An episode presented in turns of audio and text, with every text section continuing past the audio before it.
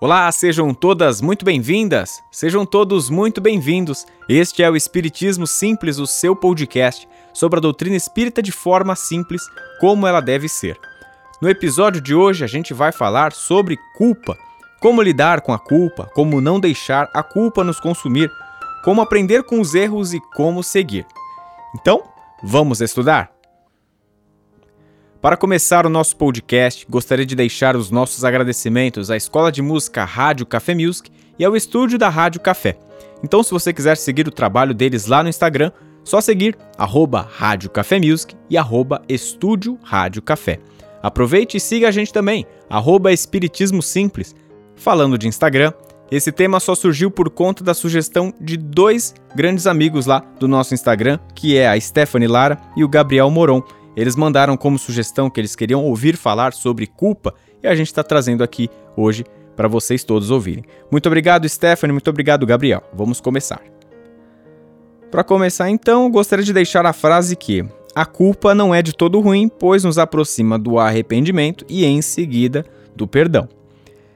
Gostaria de deixar esse pensamento porque a gente tem sempre essa imagem da culpa como algo muito péssimo, negativo, que a gente tem que abominar de toda forma, Claro, a gente tem que pensar muito nisso. A gente vai desenvolver ao longo desse episódio por que, que não é bacana ficar carregando esse sentimento dentro da gente, mas temos que compreender que é um estágio legal de que a gente tem um, o início de um despertar. Por que, que é o início de um despertar? Porque a culpa é apenas uma das etapas do processo da gente chegar até o arrependimento e depois que a gente tratar de forma bem adequada esse arrependimento, acessarmos o perdão. Se você sente culpa, é porque você reconhece o seu erro. Então tá vendo que não é de tão ruim? E reconhecer o erro é uma das maiores virtudes humanas. Por quê? Porque isso demonstra humildade, demonstra empatia e demonstra grandeza de espírito. Antes a gente reconhecer o erro do que ficar cego por egoísmo, pelo orgulho e não conseguir fazer esse exercício de autoanálise. Então, quando a gente está mergulhado no nosso egoísmo, quando a gente está mergulhado no nosso orgulho, a gente não enxerga o problema, a gente não quer ver, a gente não quer trazer essa culpa para a gente. Ou melhor, nem o caso da culpa, trazer essa responsabilidade para o nosso lado. Antes a gente reconhecendo, antes a gente lidando com esse problema para caminharmos bem. Mas aí vem a pergunta: adianta a gente reconhecer o nosso erro, falar que está arrependido e se acomodar? Não, não adianta. Porque se a culpa é apenas uma das etapas do nosso processo de melhora, o arrependimento também é. Então o estágio final não é o arrependimento. Não é pensar, me arrependi, está tudo certo agora. Agora já estou livre desse, desse problema, é, agora está é, tá tudo certo. Não, o arrependimento é claro, uma parte importantíssima, tal como a culpa foi lá atrás. Mas depois a gente tem que procurar esse perdão, que seja um perdão próprio, né? Que seja um perdão, um auto perdão, se a gente puder colocar assim. Mas também que se for possível chegar na pessoa que a gente fez mal, puxa, que lindo. E a gente tratou desse tema de perdão no episódio anterior. Então depois que você ouvir esse daqui até o final, você pode voltar lá no episódio 18 e ouvir um pouco mais sobre essa questão do perdão e quanto que ela é importante na nossa caminhada. Legal, cheguei, percebi o problema, vi o erro, assumi a culpa, mas calma, Vamos ficar atentos para não cair nesses dois erros. O primeiro é quando a gente assume uma culpa que não é nossa para evitar problemas de convívio ou de relacionamento. Isso aí acontece com muitas pessoas. A gente acaba pegando, assumindo uma culpa que não é nossa, a gente pega, carrega esse fardo, puxa essa cruz pra gente para falar, olha, então para evitar problema, é, deixa que eu assuma. Então, ó, me desculpa, começa lá a assumir uma culpa que você sabe em seu interior, não foi você que causou. Isso aí vai te causar muito desequilíbrio, né? Desequilíbrio emocional, um desequilíbrio no seu relacionamento, porque você não vai estar em sintonia com a verdade. A culpa não é sua. Não assuma isso. Ah, mas eu já ouvi falar que no relacionamento a gente tem que, né, tentar levar até o máximo possível. Então, aí é que tá o ponto. Até o máximo possível. O possível é até o respeito, né? Quem falou isso foi o Hildo Rosa. Hildo Rosa é um psicólogo que a gente conseguiu entrevistar em uma live lá no Instagram, e ele falou que o limite de um relacionamento está no respeito. A partir do momento que você tem que assumir uma culpa que não é sua porque alguém tenta fazer uma chantagem emocional, Isso não é legal, então essa culpa não é sua. Reveja algumas coisinhas aí. Veja se esse relacionamento está sadio para você. Segundo ponto, assumir uma culpa e se martirizar com isso na frente da pessoa envolvida para que ela se sinta mal por isso. Olha, gente, isso é muito feio. E também pode acontecer com muita gente. De ficar lá, não, é verdade, eu sou muito culpado mesmo, eu não mereci nascer, eu não sei o que. Isso não é legal. Porque de alguma forma você está sendo mentiroso com você, que esse sentimento não é verdadeiro, e às vezes você está constrangendo ou até humilhando o seu parceiro, sua parceira, seu pai, sua mãe, quem você tiver envolvido nessa situação. Agora, num outro ponto. Você assumiu a culpa, é sua, legal, mas fica se martirizando com isso o tempo todo. Não fica compartilhando, não tenta é, constranger o outro, mas dentro de você você carrega esse negócio o tempo todo. Temos que ter alguns cuidados. Por exemplo, quando a gente fica vibrando essa culpa, a gente vibra amarrações, né? A gente fica vibrando esses laços que nos seguram. A gente vibra o oposto da liberdade. Então, como é que a gente vai conseguir sair disso, né? Se a gente tem que ter a liberdade, a gente tem que ter um pensamento leve, a gente tem que ter a consciência tranquila. É, se a gente fica preso o tempo todo com isso, vai ser difícil a gente conseguir andar. Uma analogia bem simples: amarre uma corda na cintura e amarre uma corda numa árvore. Essa árvore aí você chama de culpa. Tenta caminhar. Você não vai conseguir, você vai ficar preso a esse problema.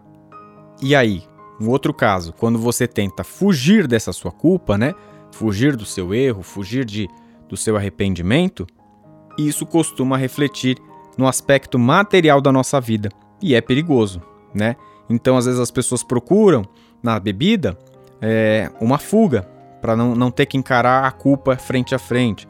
Às vezes encontram nas drogas, às vezes encontram num, num vício outro qualquer, às vezes acabam caindo na depressão. Então, esses são elementos que nos deixam como alerta. Olha, às vezes tem algo aí dentro que você não resolveu na raiz e que hoje repercute na sua depressão, que repercute no seu vício, repercute em muitos outros casos na sua vida. Então, qual que é a melhor saída? A gente encarar essa falha, esse problema, frente a frente. Qual que é a fórmula para isso? Vamos considerar então que a gente vai para uma batalha. Quando você vai para uma batalha, um guerreiro vai para uma batalha, ele precisa o quê? Se preparar. Então, ele se prepara para o combate, ele respeita o momento, então você tem que respeitar essa sua etapa de reconhecimento, você tem que trabalhar esse seu equilíbrio emocional, que é o seu preparo, e aí sim você ir para frente e tentar esse combate. Mas você vai para o combate de mãos vazias? Jamais, senão você vai perder. A gente tem que se apegar, então, a ferramentas essenciais que vão nos ajudar. Quais são? Você está só três aqui: fé, amigos e caridade. Fé, você tem que acreditar que se você tem essa, essa culpa, você consegue se desvencilhar dela. Se você vai para um combate achando que já vai perder, não vá para o combate. Amigos, nada melhor do que a gente ter alguém para poder partilhar essa culpa, mas partilhar no sentido de que a gente possa ter um apoio, que a gente possa ter alguém que nos incentive a melhorar. Porque às vezes a gente encontra amigos que só ficam pisando ainda mais na gente. Não é legal, veja ser amigo mesmo. E caridade por último, caridade. A caridade é esse negócio da gente pensar no outro, a caridade é a gente pensar que o mundo não gira em torno de nós. Então, se você assume essa caridade para dentro de você, você vai pensar no seu próximo. Você vai pensar, vai se colocar no lugar do outro, você vai ser empático, você vai perceber que essa culpa que você carrega foi porque você fez algo, às vezes, de mal para alguém. Então, se você já percebeu isso dentro de você, puxa, vai ficar fácil. Agora aqui eu trouxe um trechinho do livro de Joana de Ângeles, né? Foi psicografada por Divaldo Franco, no livro Momentos de Meditação. No finalzinho desse texto, ela coloca: A culpa deve ser superada mediante ações positivas, reabilitadoras que resultarão dos pensamentos íntimos enobrecedores. É aquele negócio que a gente acabou de falar aqui em cima. A gente tem que ir para um combate, né? A gente tem que melhorar esse caso, a gente tem que tratar tudo isso a partir de pensamentos íntimos e enobrecedores. É o preparo, é estar pronto, é você ter amigos, é você ter fé, é você ter caridade. Se a gente não se prepara para tentar lidar com esse problema, com o erro, com a culpa, ou estaremos mentindo para nós mesmos, ou estaremos apenas enganando o nosso próximo. De um modo geral, perceba a culpa, Reconheça a importância, mas não fique preso. Pule o estágio. Tente o mais próximo, o mais rápido possível do arrependimento. Trabalhe isso dentro de você. Esse aí a gente pode ficar um pouquinho mais. E depois, quando você estiver pronto, aí sim, aí tá na hora da gente buscar o perdão, tá na hora da gente tentar fazer o bem para essa pessoa que a gente fez o mal, e aí a gente tem liberdade. Nada melhor do que isso. Pessoal, este foi mais um episódio do nosso podcast. Espero que vocês tenham pego a mensagem principal desse episódio de que a culpa é uma das etapas do nosso crescimento para chegarmos ao arrependimento, depois ao perdão, mas que não devemos ficar presos a ela. Faz mal. Simples assim. Encerrando então mais um episódio, agradecimentos especiais à Escola de Música Rádio Café Music e ao estúdio da Rádio Café. Lá no Instagram é só seguir arroba Rádio Café Music e arroba Estúdio Rádio Café. Os trabalhos técnicos de mais um episódio foram feitos por Fernando Teixeira. Eu sou o Bruno Sereno. Um grande beijo no seu coração e fique com Jesus.